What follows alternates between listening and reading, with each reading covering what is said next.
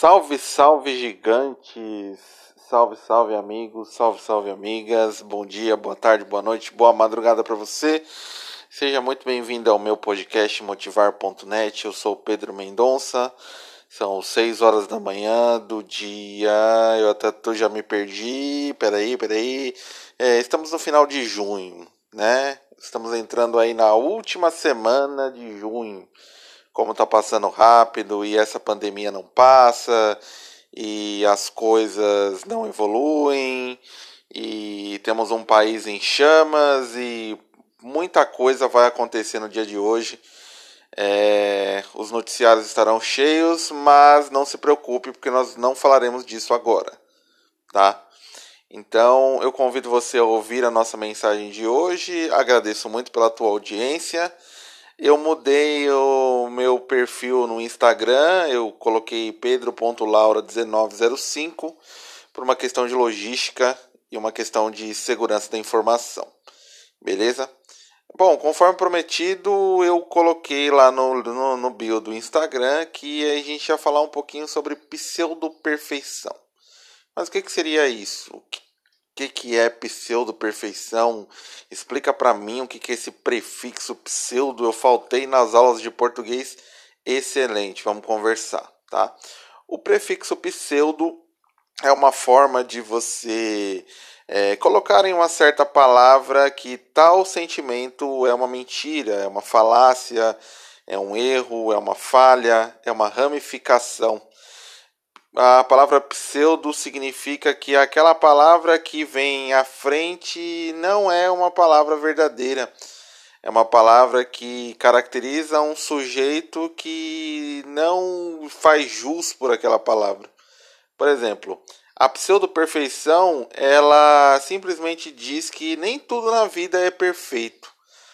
Em um tempo em que está todo mundo surtando, está todo mundo se achando melhor ou pior do que os outros, Tá todo mundo duvidando da sua capacidade em razão de uma pandemia que não passa, em razão de algumas pessoas que dão certo, outras não, algumas que recebem auxílio emergencial, outras não, algumas que se colocam no mercado de trabalho, outras não, algumas que têm relacionamentos mais duradouros, outras não, alguns que estão trabalhando no que gostam e outras não, alguns que têm filhos mais saudáveis, outras não, alguns que têm saúde mental outras não.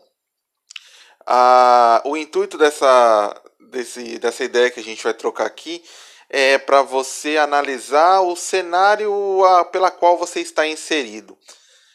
É, existem três saúdes que nós temos que cuidar: a nossa saúde mental, a nossa saúde física e a nossa saúde financeira. Se você parar para pensar, uma liga a outra.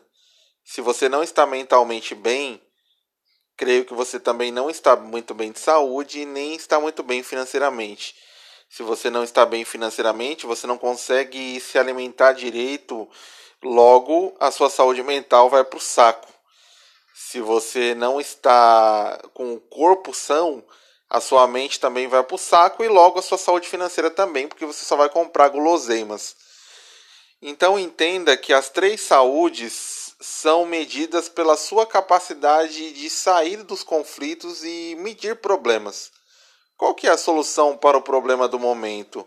Será que ele é do tamanho que a gente acha que é? Será que a gente vai morrer afogado com aquele problema onde parece que estamos no rasinho e simplesmente temos que manter a calma e ir nadando aos poucos? Não adianta a gente querer abraçar o mundo nesse tempo, porque em 20 minutos, em 20 segundos, tudo pode mudar, como diria um bordão de uma rádio aí famosa que temos no Brasil.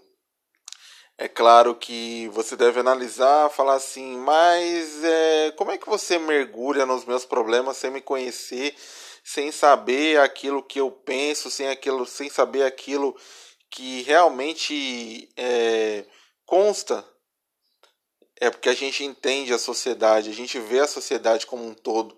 A gente vê as pessoas felizes no Instagram, é, postando fotos maravilhosas em Paris, em Punta del Este, em Maceió, em São Paulo, na Avenida Paulista, num domingo modorrento, com uma bicicleta junto com o filho do lado, com capacete, dando risada, sendo que a sua vida em casa é uma porcaria.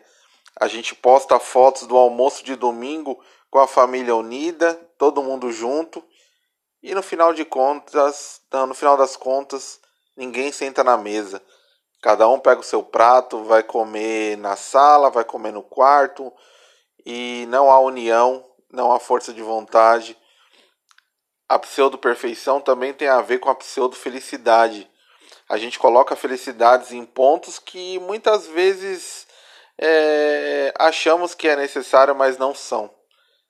Coloque na sua cabeça que boa parte das possibilidades da sua vida são realizadas a partir de uma quinta-feira chuvosa num dia onde a gente nunca esperava que seria capaz de algo. Não se cobre tanto, não se cobre demais, não seja perfeito, seja imperfeito. Use as suas imperfeições para vencer na vida, para fazer amigos, para conquistar relacionamentos, para abrir leques de possibilidade. Seja imperfeito pra caramba, porque a imperfeição vai possibilitar que você seja melhor para toda a vida. Um bom dia para você, uma boa sexta-feira e sejam muito felizes.